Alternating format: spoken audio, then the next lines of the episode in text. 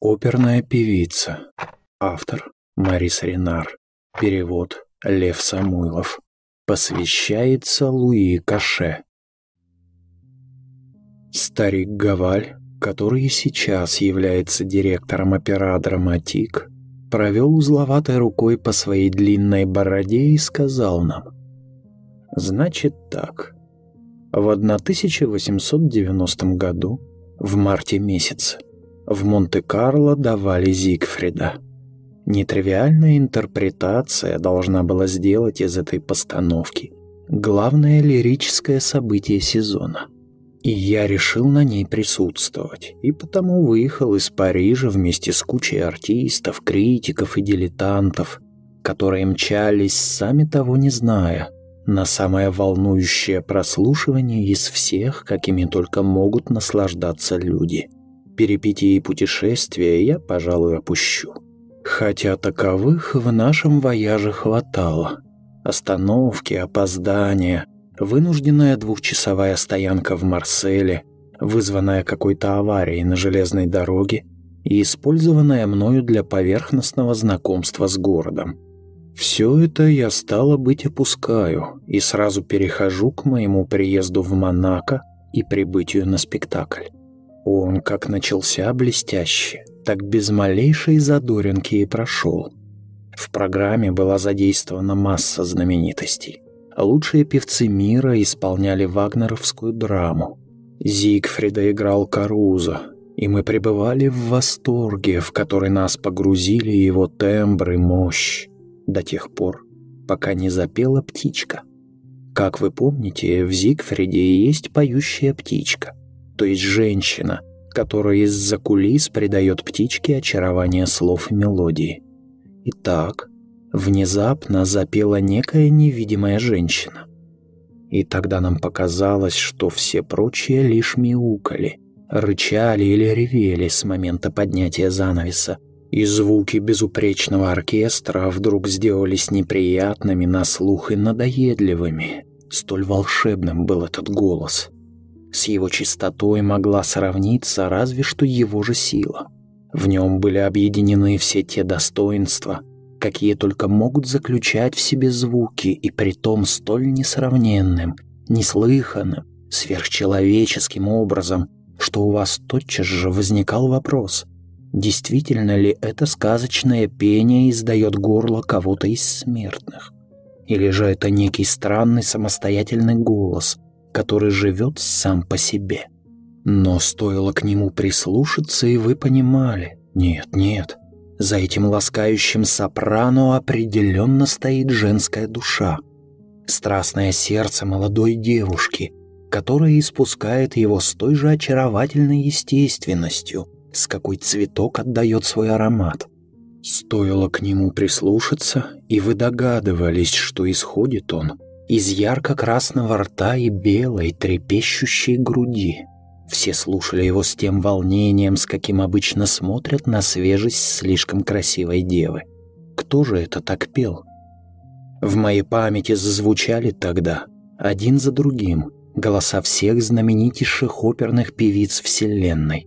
Я знал их все до единого. На какое-то мгновение я решил, что одна из них приготовила нам сюрприз, согласившись на столь незначительную роль. Но никакая Примадонна не смогла бы сравниться ни по чистоте голоса, ни по исполнению с той волшебницей, что заливалась птичкой за кулисами. Она умолкла. Зал зашуршал программами, но та фамилия, которую искали все взгляды, была совершенно неизвестной. Барелли. Публика со странным нетерпением ожидала нового вступления птички и того момента, когда незнакомка возобновит пение. Я и сам испытывал непреодолимое желание услышать ее голос. Наконец он зазвучал и пролился на нас легкой и чарующей волной, в которой хотелось купаться вечно. Когда Барелли умолкла во второй и в последний раз за вечер, толпа, должно быть, снова ощутила досаду, граничащую со страданием, так как долгий мучительный вздох пробежал по всему залу, от портера до самых верхних лож. Затем грянули аплодисменты, столь бурные, что оркестр остановился. Зрители, вскочив на ноги, хлопая в ладоши, требовали появления и поклона дивы. Но тщетно Каруза протягивал к кулисам просительную руку. Мадмуазель или же мадам Барелли упорно отказывалась являть огням рампы свое, вероятно, не нарумяненное личико. Воспользовавшись светской суматохой, я проскользнул за кулисы для знакомства с феноменом. На пути у меня стоял Генсбург, директор. Лицо его лучилось счастьем. «Нет, ну каково, милейший, какое открытие!» «Но кто это? Барелли, Барелли? Уж не псевдоним ли? Чудесная смесь. Голос молоденькой девушки и искушенность многоопытной артистки. Это было нечто. Какая уверенность в себе, какой пыл, какой... Нет, ну каково, какое открытие? Генсбург все еще никак не мог прийти в себя. У меня же в голове крутилась лишь одна мысль — пригласить эту Барелли в операдраматик. И я искренне в этом признался но Генсбур с насмешливым видом покачал головой. «Вот в этом я, знаете ли, сильно сомневаюсь. Я предположил, что он уже договорился с певицей о долгой серии выступлений. Он поспешил вывести меня из заблуждения, однако же...» Все тем же насмешливым тоном. «Поручусь мне в том, что госпожа Барелли никогда не появится на сцене моего театра». «Она что, совсем не умеет играть?» — вопросил я полноте. Уж этому она научится. Это все мелочи. К тому же ее дикция и так уже безукоризнена. Представьте меня, мой друг. Сейчас же. Остальное я беру на себя. Да вот, кстати, и она. Вон там, в конце коридора со своим мужем. Ну так что, вы идете? Какая-то пара только что вышла в коридор через боковую дверь и теперь, повернувшись к нам спиной, удалялась. Я видел их всего несколько секунд, прежде чем они свернули за угол. Его внушительный силуэт в темных одеждах и ее худенькую, неясную фигуру, поддерживаемую двумя костылями, которые ритмично приподнимали ее плечи и при каждом покачивании вбивались в подмышечные впадины. Эта бесподобная певица была калекой. Я испытал жесточайшее разочарование, глубине которого и сам удивился, когда вышел из ступора. Барелли ушли. Генсбург все еще ждал. «Да какая разница?» — воскликнул я, наконец, в пылу энтузиазма. «Пусть она хромая, ну и что с того?» После прослушивания ни один композитор не откажется от такой исполнительницы. Для нее будут писать особые роли, эпизодические, неподвижные или скрытые — роли восхитительно оригинальные, роли голосовые, а не игровые. Да почем мне знать? И потом у нас имеется определенный запас концертов. С этой стороны поле свободно. В любом случае, милейший, ее должны услышать. Вы только подумайте, быть может, пройдут века, прежде чем подобное вокальное чудо повторится, если вообще повторится. Как вообще так могло случиться, что ваша пансионерка все еще не знаменита, даже несмотря на ее увечье? Где, черт возьми, вы откопали эту птичку?» Впервые я увидел ее с неделю назад. Как-то вечером она вошла в мой кабинет в сопровождении мужа или, по крайней мере, человека, который называет себя ее мужем. К слову, он довольно-таки подозрительный, мутный, как принято говорить, субъект. И по виду, и по повадкам.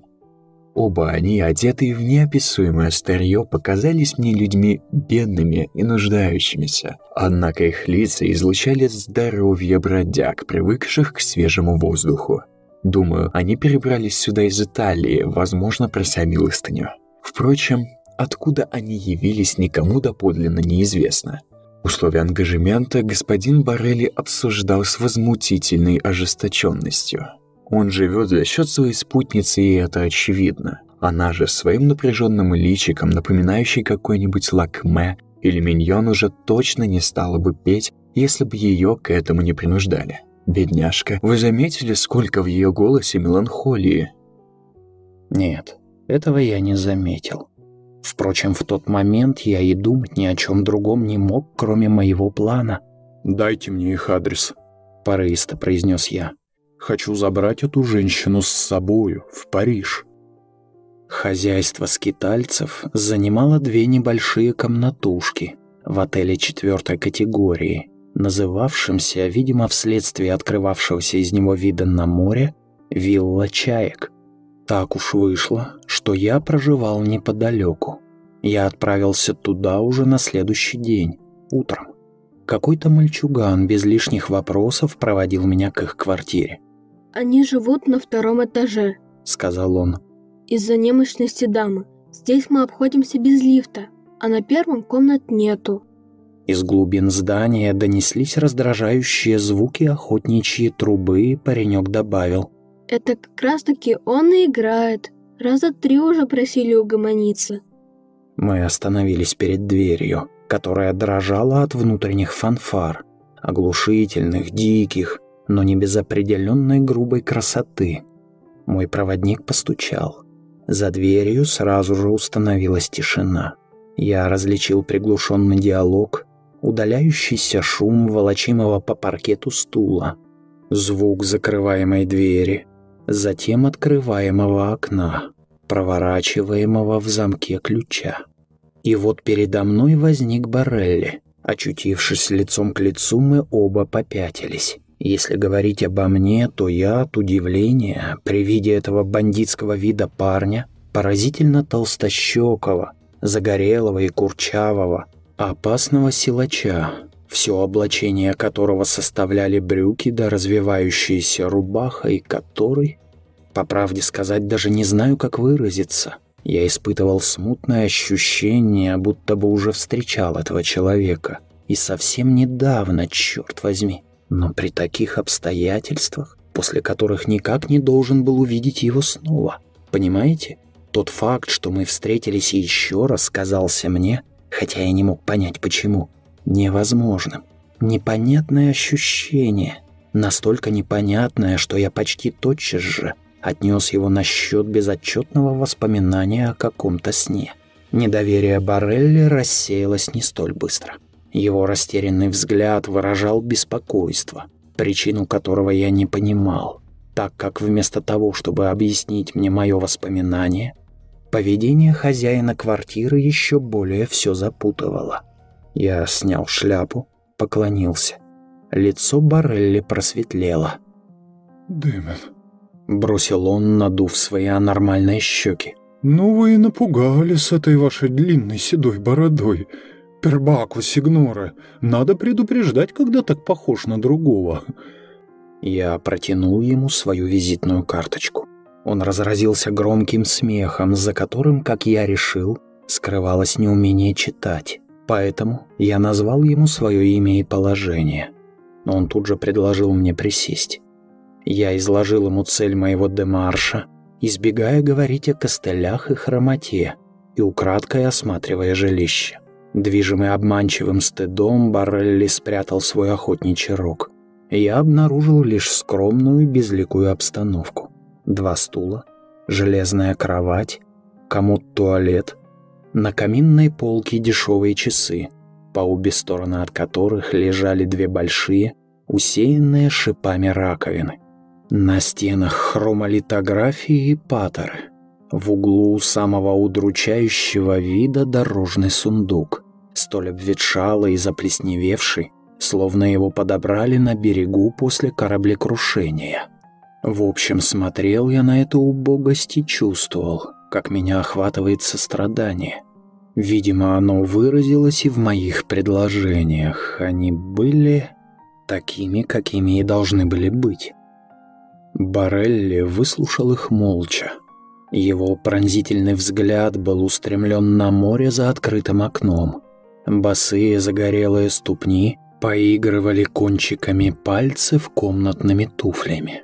Распахнутая рубаха открывала смуглый торс неаполитанского атлета, вздымающийся в ритме жизни. Ах, он был весьма красив, этот парень. Но где же я его видел? Хмуря брови, сжимая кулаки, он проворчал. «Вот лафата!» Губы его растянулись в саркастической ухмылке. «Я прекрасно знал», — продолжал он, «что мне будут предлагать кучи серебра и золота. Знал, что нам повезет. Но я не могу, Пербаку, мы не можем согласиться. Видите ли, господин директор, мы просто не можем поехать в Париж. Так что я вынужден отказаться. Жизнь вообще сложная штука. Порой я даже спрашиваю себя, как долго мы здесь-то протянем. Вам ведь известно, что мадам Барелли калека. Мне нет до этого никакого дела. И никому не будет. Когда она поет, ее слушают, затаив дыхание.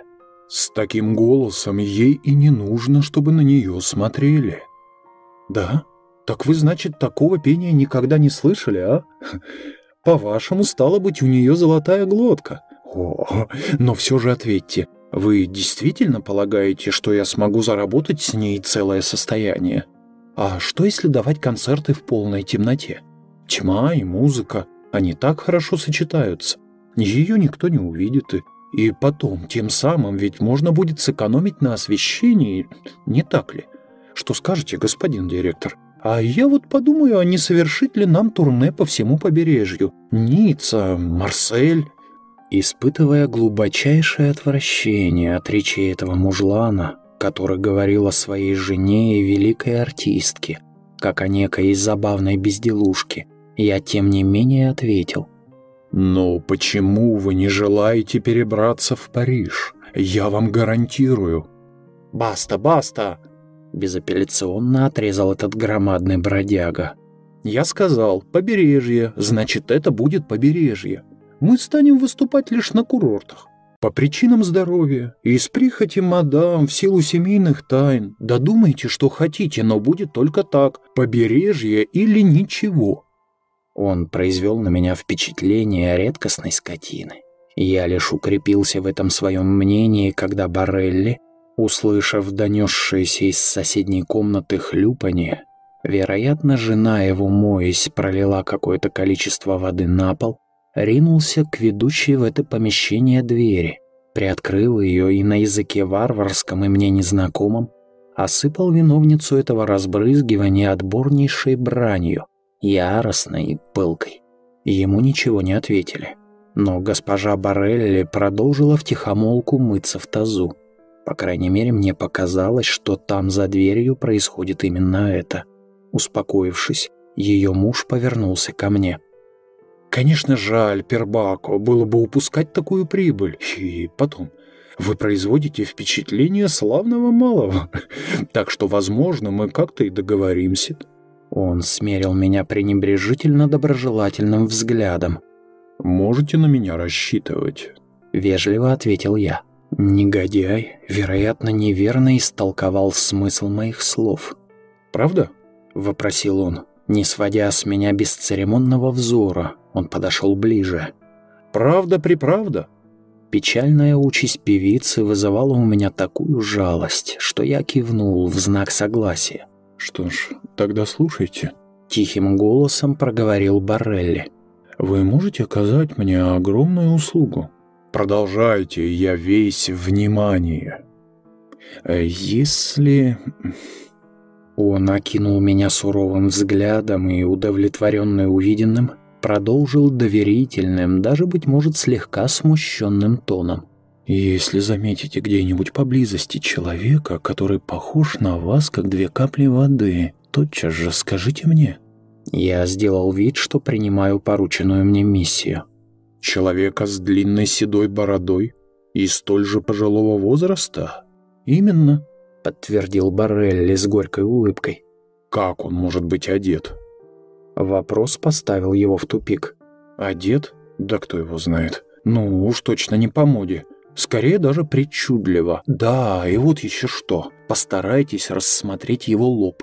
На лбу у него должна быть отметина какая остается после ношения слишком жесткой шляпы. Когда вы сняли свою, я тотчас же понял, что вы это не он. А, впрочем, полагаю, вы его распознаете уже по одной бороде. Но что, если он ее сбрил? Мой собеседник снова улыбнулся. на сей раз без горечи. Представив себе моего таинственного двойника без бороды, он как-то даже повеселел. «Не волнуйтесь, господин директор, есть бороды, которые не сбривают. И заранее вам благодарен. Это, так сказать, кредитор, не дающий мне покоя». Он опять в задумчивости уставился на море ради поддержания беседы и, чем черт не шутит, вхождение в еще большее доверие к этому загадочному грубияну я промолвил. «Вижу, вы любите море». Он пробудился от своих мечтаний, и его пурпурного цвета щеки надулись. Он выдохнул. «Я? Море? А почему вас это интересует? Нет, я не люблю море. Оно же воняет, пахнет приливом. Вам не кажется, что даже здесь, в доме, стоит запах рыбы? Нет? А вы не на это намекали? Нет? А мне вот так кажется». Он уже почти кричал, и голосом весьма угрожающим. «Да, кажется. Здесь явно попахивает рыбой». Его жгучие глаза сверкнули, встретившись с моими.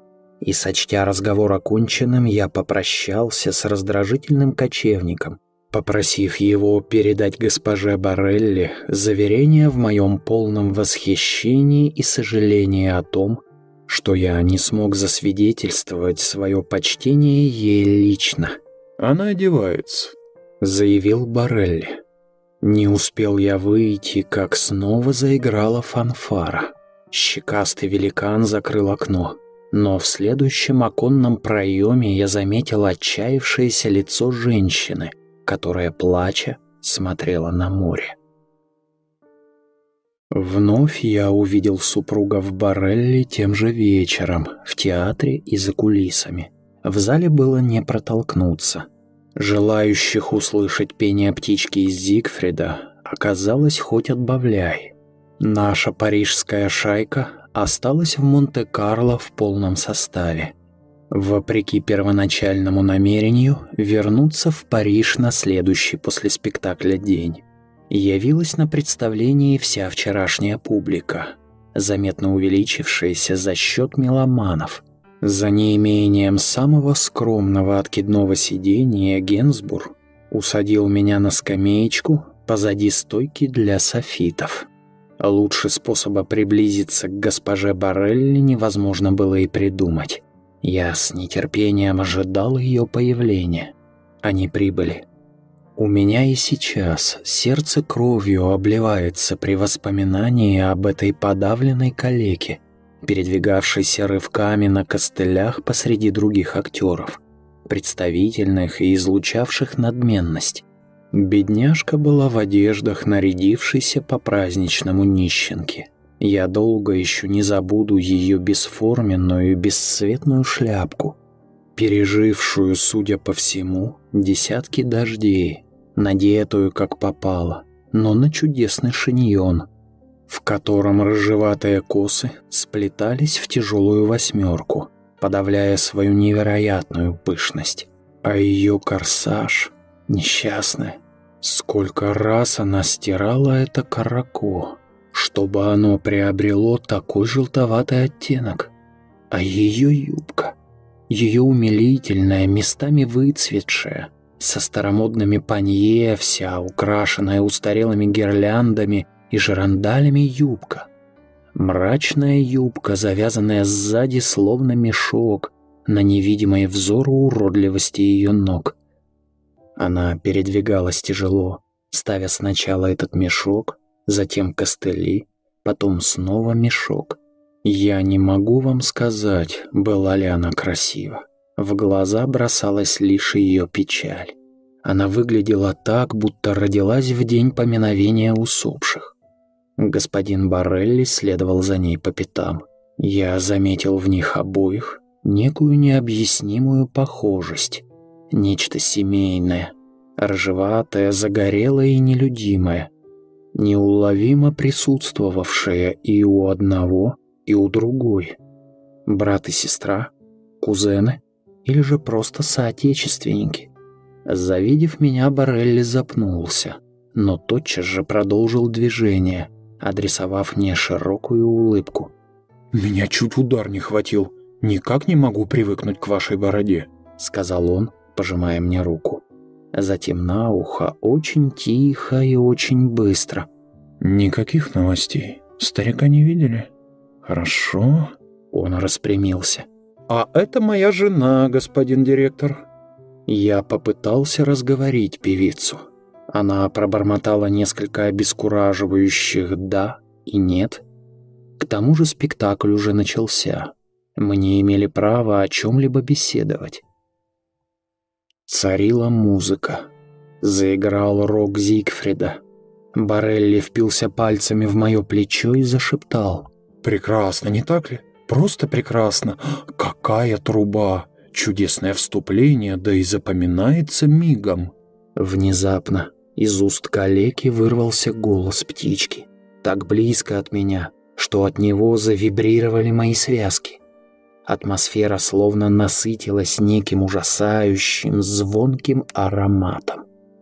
Ощутив головокружение, опьянение, блаженство, я едва не упал со скамеечки. Рабочие сцены, хористы, статисты и даже певицы.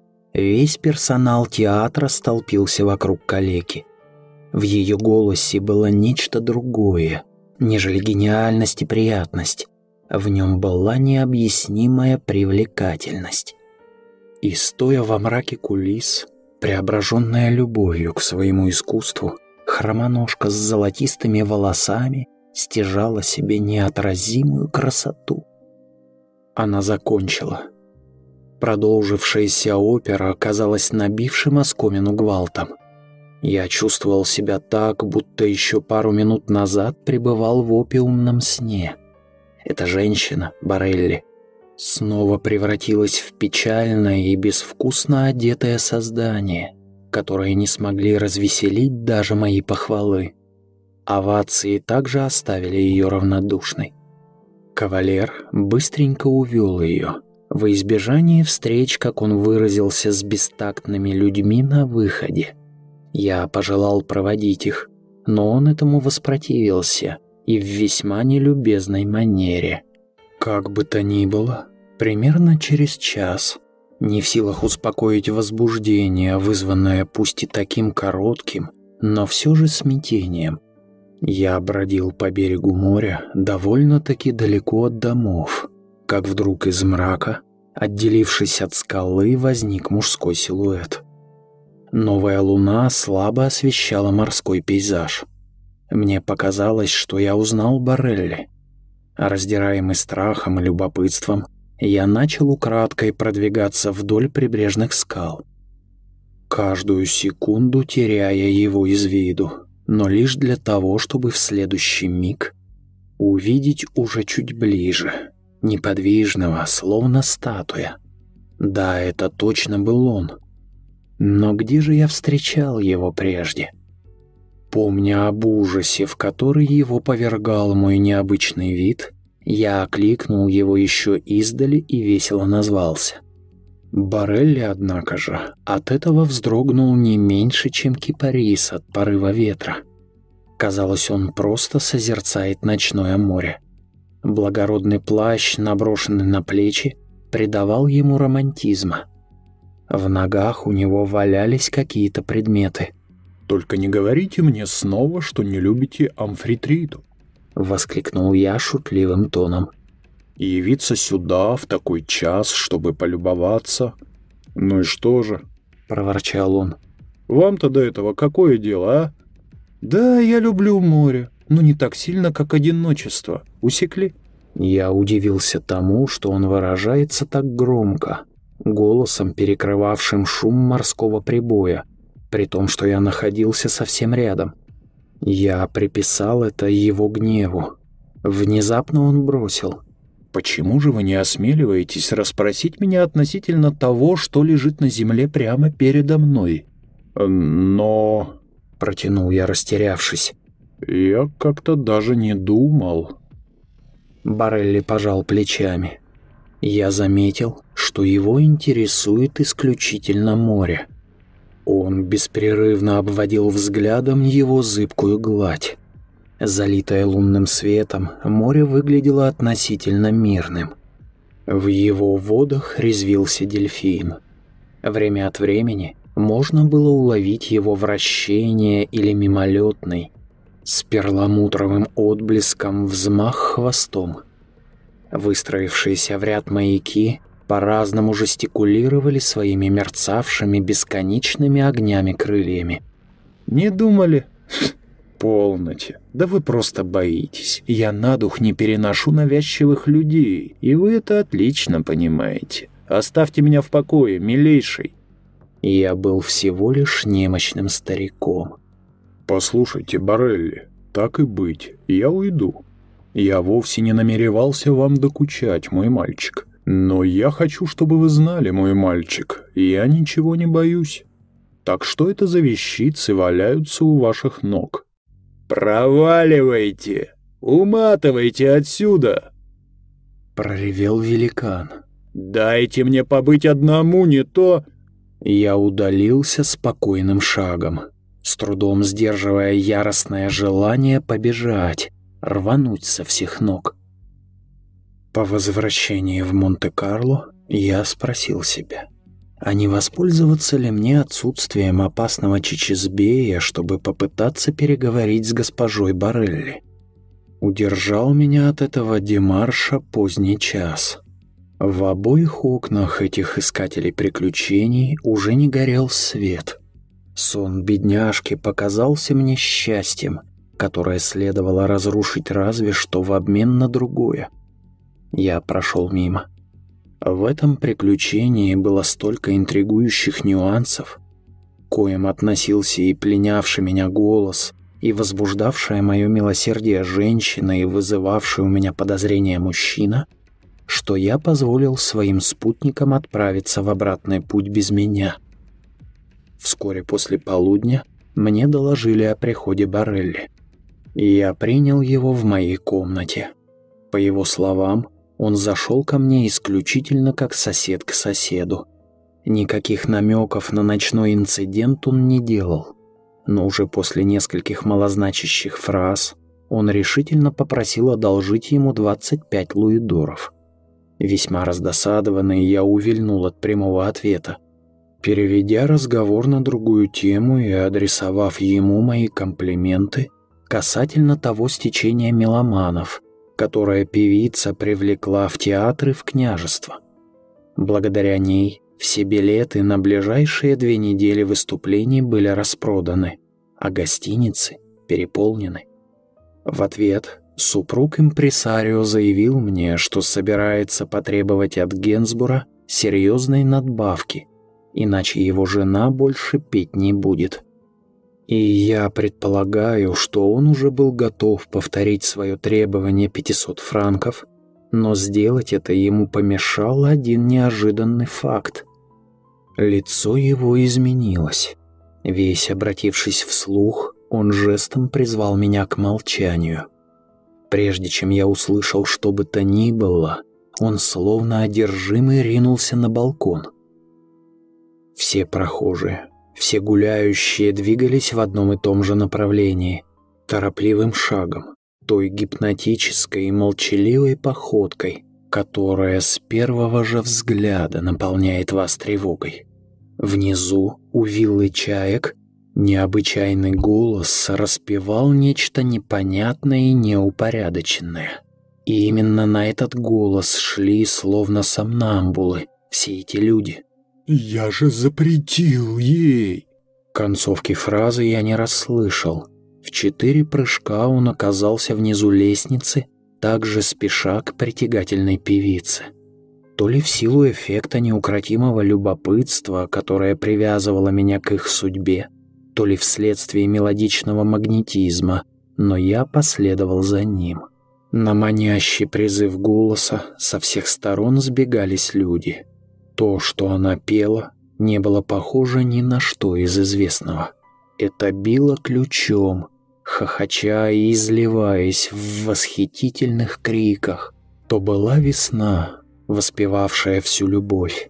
Мужчины слетались на адскую песню, словно птицы на взгляд змеи. Некоторые женщины пытались удержать своих благоверных, другие же и сами устремлялись на голос – Руки слушавших напрягались, глаза становились безумными, лихорадочные ноги машинально приходили в движение. Шумная орава доведенных до иступления автоматов толпилась у дверей виллы чаек и под открытым окном певицы. Барелли бросился в это скопище в неистовом порыве, работая руками и ногами, продвигаясь в глубинах этой живой волны за счет ударов головой и разворотов плеч, жестов пловца и гибкости амфибии. Восторженная толпа позволяла ему буйствовать. Стоя с открытыми ртами и раздувшимися ноздрями, люди слушали, втягивая в себя этот голос, дыша им. Повинуясь его деспотическим ноткам, казалось приказывавшим, не произнося этого. «Ближе, еще ближе, вперед!» Как и все прочие, я чувствовал себя порабощенным, затянутым в сети этого монотонного и протяжного пения, и сам того не желая, завороженный и оцепенелый, прорывался в эту человеческую кучу, чтобы любой ценой приблизиться к источнику сладострастных звуков. Они доносились со дна бездны, в которую проваливались все влюбленные. Очарование действовало ровно до вмешательства толстощекого импресарио. Конец пению положил отвратительный реприманд, облаченный в форму недоступной для понимания идиомы. Теперь, сокрушенные тишиной еще более тихой, чем любая другая, мы смотрели друг на друга глазами людей, только что вышедших из некоего восхитительного и постыдного безумия. Каждый продолжил свой прерванный путь, но уже с пустой головой и истерзанными нервами, преисполненный удивления и смущения. Те, кому удалось протиснуться к двери комнаты, удалялись с зардевшимися лицами. Некоторые плакали. Жизнь вернулась в обычное русло. От производимого ею шума все скрежетали зубами. Этот скандальный инцидент имел для моего друга Генсбура самые благоприятные последствия. Госпожа Барелли снова, как и накануне, исполнила арию птички в присутствии лучших представителей местного бомонда, скопления которых заполнили галереи и густой массой забили проходы. И музыка Вагнера на ее устах не стала колдовством столь властным, чтобы загнать за кулисы легионы ее поклонников. Мне нашлось местечко в портере. Подняв глаза, я заметил неподалеку от себя в одной из лож пожилого господина, чья длинная седая борода заставила меня вздрогнуть. Бинокль явил мне образ, который обычно я вижу в зеркалах, с той лишь разницей, что из нас двоих именно я был отражением, бесцветной и дряблой репликой этого величественного старика. Именно я был копией, тогда как он являлся оригиналом. С загорелым лицом морского волка, римским носом, двумя бирюзового цвета огоньками под кустистыми бровями, лбом, перечеркнутым красноватой полосой, какие остаются от ношения жестких шлемов. Он казался почтенным адмиралом какой-нибудь давно ушедшей в небытие эскадры, старым прославленным кондотьером, дожем Венеции, этой властительницы моря, бессмертным или воскресшим. Широкая грудь его была плотно обтянута фраком. Множество дам украдкой поглядывали на этого величественного патриарха-воителя. Перешептываясь между собой, зрители приписывали ему самые различные королевские имена. Сомнений не оставалось, это и был враг сеньора Барелли. Быть может, даже его предок и предок певицы, так как следовало признать, всем трем лицам были присущи одни и те же, уже отмечавшиеся мною фамильные черты. Когда птичка запела, лицо старика приобрело выражение трагического благородства. Морщинистую правую щеку исказила судорога, словно он что-то оплакивал. Возгласы браво и крики одобрения, вызовы на бис. Всеобщая суматоха. Я решил взглянуть на старика еще раз. Он исчез. Должен ли я был предупредить об этом заинтересованное лицо? Я колебался до конца последнего акта, выбирая между преследователем моей протеже и стариком. В итоге понял, что мои симпатии на стороне последнего. Противник Барелли мог быть только другом угнетенной и моим союзником. Стало быть, именно ее, а не итальянца, мне и следовало проинформировать. И как можно скорее. В надежде на то, что толстощекий импресарио снова занимается на пляже теми темными делишками, которые я помешал ему провернуть прошлой ночью, и которые, судя по всему, не позволяют ему покинуть побережье, я отправился на виллу чаек. Задремавший консьерж пролепетал, что ни господин, ни госпожа Барелли еще не возвращались из театра, что он в этом ручается что вообще-то они никогда не приходят раньше трех-четырех часов утра, что он мне уже говорил об этом только что, и что он не понимает, зачем мне понадобилось будить его дважды за ночь, чтобы спросить об одном и том же. Мое сердце колотилось как бешеное, на душе было неспокойно. Пасмурная ночь была не такой благоприятной для наблюдения, как предыдущая и Луне еще только предстояло появиться.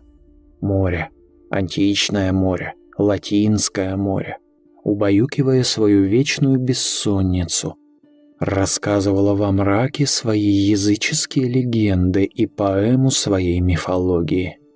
То здесь, то там белела пена. Тучи чуть разошлись, и при свете неба я увидел резвящегося в море дельфина — лишь на какие-то мгновения возникающего над водой в перламутровых переливах.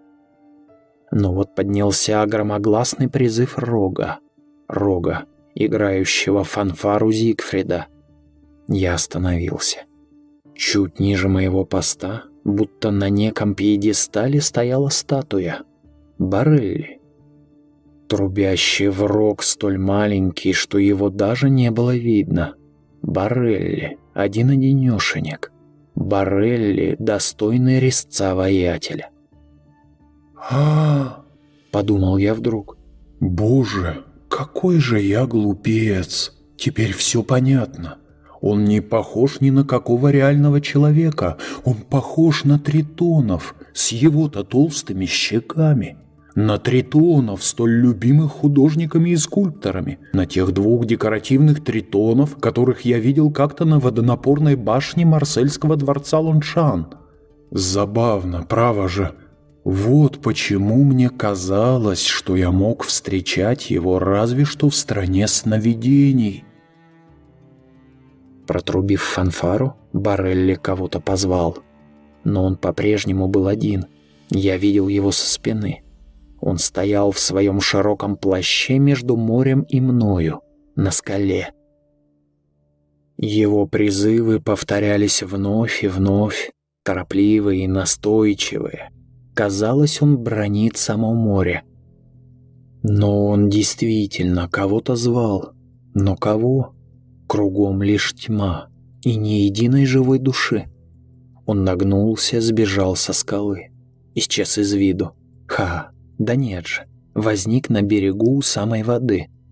И рок зазвучал вновь. Однако это был уже не лейтмотив Зигфрида, но протяжное завывание, напоминавшее то, что в псовой охоте зовется форсированными вызовами.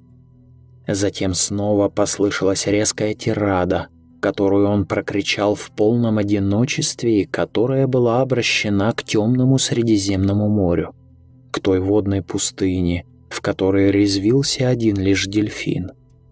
Потом опять зазвучал рок, кричащий, настоятельный, ревущий. И ничего более. Лишь луна, затянутая облаками. И Барелли, волочащий что-то к берегу моря, что-то сопротивляющееся, словно рыбак, вытягивающий свою сеть. По крайней мере, судя по его движениям. Различить что-либо конкретное не представлялось возможным. Ах, эта штуковина выскользнула у него из рук или же оборвалась. Упав на спину, он грязно выругался. Я уловил иностранные слова, проклятие. Он бесновался на одном и том же месте. Внезапно я увидел, что он абсолютно голый. В ту же секунду он бросился в воду и поплыл с быстротой тюленя, мощно работая плечами и поясницей, точно так же, как пробивался в толпе. Я уже дрожал от любопытства, сравнимого разве что со страстью. Самое невероятное, однако же, было еще впереди. В то время как великан уплывал все дальше и дальше в море и растворялся в ночной мгле, примерно там же, где плавал дельфин, которого больше не было видно, я вдруг услышал некое подобие ржания, доносившегося все оттуда же, из открытого моря. За первым ржанием последовали, смешиваясь воедино, другие. Теперь это было громкое ржание, крайне странное и с необычным звучанием, хоровое пение жеребцов, имитирующих крики морских котиков. Пение лошадей-моржей, амбигуантных крикунов тьмы и моря. В этот момент до меня снова донесся призыв Барелли — перекрывающий шум прибоя. Ему ответил бесконечно далекий голос. Я едва успел растянуться на земле и заткнуть уши. Я почувствовал, что иду вперед, к краю скалы. Еще бы один шаг, и я был бы мертв, так как этим доносившимся издалека голосом был необычайный голос госпожи Барелли, но уже необузданный и торжествующий. Голос, который испускал свою весеннюю песнь, словно гимн освобождения. Я медленно разжал кулаки, будто тисками сжимавшие уши. Так я удостоверился в том, что человеческий голос и ржание смолкли. Над плотной массой туч взошла луна. В море некая подвижная точка двигалась прямо к берегу. Другая точка, блестящая, следовала за ней в нескольких морских сажениях. Двое мужчин. Первый подплыл к берегу. То был Барелли. Мокрый и тяжело дышащий, он рванул в направлении Монте-Карло. Второй выбрался на берег в том же месте и сразу же бросился вслед за беглецом. Этим вторым был предок и тоже великан, старик, которому я приходился бесцветной уменьшенной копией. Его длинная седая борода развивалась на ветру погони. Голову его украшала золотая корона. Даже без одежды он походил на Карла Великого, хотя, возможно, он был даже большим властителем, чем император. Рукой грозной и сильной он потрясал, словно копьем или скипетром, чем-то вроде вил. Погоня скрылась из виду. Я остался наедине с бескрайним пространством. По прошествии часа ожидания под светом луны я решил покинуть сцену этой двусмысленной драмы. Но прежде всего я спустился по тропинке к тому месту, где, как я знал, Барелли провел два дня подряд и, предположительно, все дни до этого. Я нашел там его фетровую шляпу и романтичный широкий плащ. В полуметре от них, на горке тряпья, которые я без труда опознал как одежду госпожи Барелли, лежали крест-накрест два костыля. Рядом с плащом валялась покрытая шипами морская раковина. Осмотрев то место, где полуношник пытался вытянуть из воды нечто такое, что в итоге упустил вследствие разрыва, я наткнулся на основательно вбитый в песок столбик, на который была намотана тонкая и прочная проволока, уходящая в море. Когда я вытянул ее, то прикинул, что длина ее может составить около 200 футов. Проволока заканчивалась широким кольцом, скорее даже поясом, кожаным поясом с висячим замком, совсем недавно срезанным. Что до Барелли, то его тело нашли на дороге, что вела из Монте-Карло в Монако, примерно на полпути. Он лежал на животе головой вперед. Смерть при содействии лунного света окрашивала в бледновато-зеленый цвет его широченную спину, на которой три одинаковых раны, равноудаленных и расположенных на одной линии, свидетельствовали об одном единственном ударе карающего трезубца.